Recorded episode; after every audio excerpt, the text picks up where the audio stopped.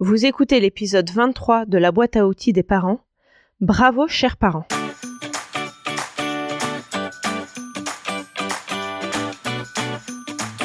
Bonjour, je suis Juliette Cerceau, je suis coach de vie et coach parental. Je suis ravie de vous accueillir sur la boîte à outils des parents. C'est le podcast dédié aux parents qui vous donne des outils concrets applicables facilement et immédiatement pour vivre une parentalité plus épanouie. Cet épisode est un peu plus court que d'habitude. Mais aujourd'hui, je veux que vous fassiez le plein de confiance en vous. Je veux que vous vous rendiez compte que vous êtes un parent extraordinaire. Comment je le sais? Tout simplement parce que j'observe autour de moi et je vois des parents qui se démènent pour leurs enfants. Des parents qui donnent le meilleur d'eux-mêmes pour leurs enfants. Des parents qui vont adapter leurs horaires de travail pour emmener leurs enfants à des activités des parents qui vont écourter leur journée pour aller les chercher à l'école le midi ou le soir dès 4h30 parce que ça convient mieux à leur rythme. Des parents qui vont déposer leur aîné au foot, puis ensuite déposer la deuxième à la danse, en profiter pour faire quelques courses, puis retourner chercher les enfants, et rentrer pour préparer un repas sain et équilibré. Des parents qui vont se lever la nuit parce que leur enfant a fait un cauchemar ou pipi au lit ou a faim si c'est un bébé, en encaissant la fatigue, des parents qui veillent à ce que leurs enfants grandissent dans un environnement sain avec du confort matériel.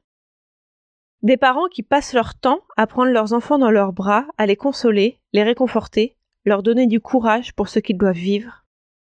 Des parents qui se démènent pour chercher des solutions pour leurs enfants, que ce soit face à un diagnostic médical, face à un problème de garde, face à un problème au sein du couple parental, face à un problème à l'école, et face à n'importe quel problème, les parents se creusent la tête pour trouver une solution.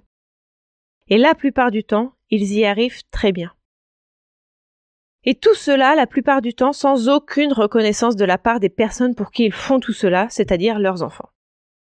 Je ferai un épisode dédié à l'ingratitude, qui est un sentiment très fréquent et qui peut souvent mener à de la rancœur. Mais c'est pas le sujet aujourd'hui. Parce que même si vos enfants trouvent que tout ce que vous faites pour eux est normal, vous, vous trouvez peut-être également que c'est normal, mais vous voulez leur offrir le meilleur dans la vie, vous voulez qu'ils partent avec les meilleures chances. Et vous savez que c'est beaucoup d'efforts, même si ça vous paraît normal. Que c'est un travail de longue haleine, même si ça vous paraît normal. Que c'est un travail quotidien et épuisant, même si ça vous paraît normal. Il y a une vidéo dont je mettrai le lien dans les notes de l'épisode qui résume très bien cela.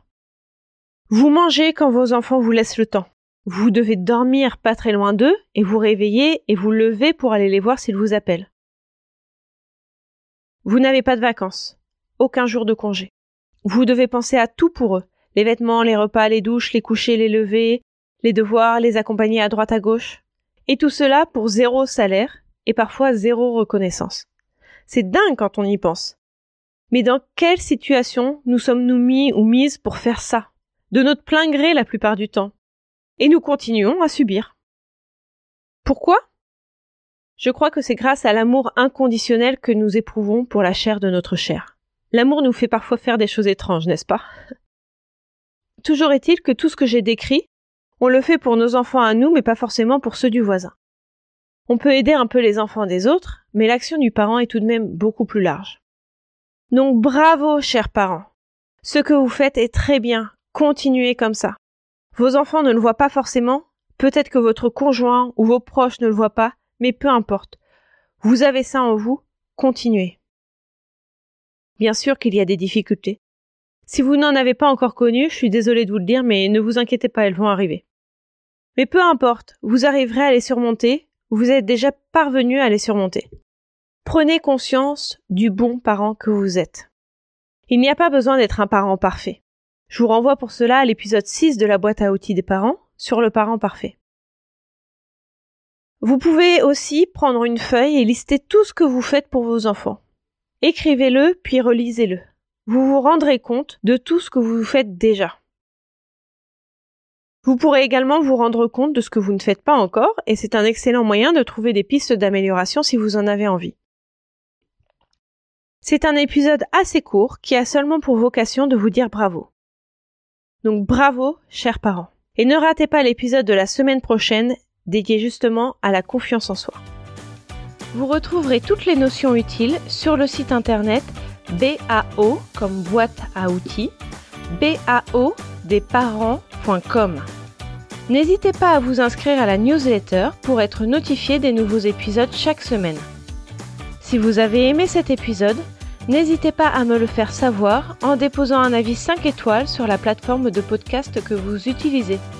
C'est le meilleur moyen de me soutenir et de permettre à d'autres auditeurs de trouver ce podcast plus facilement. Vous pouvez aussi me suivre sur Instagram sur le compte BAO des parents et j'ai également une page Facebook qui s'appelle La boîte à outils des parents.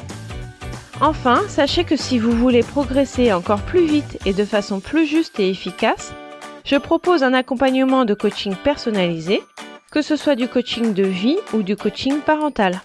Vous trouverez toutes les informations sur le site bao de. À mardi prochain!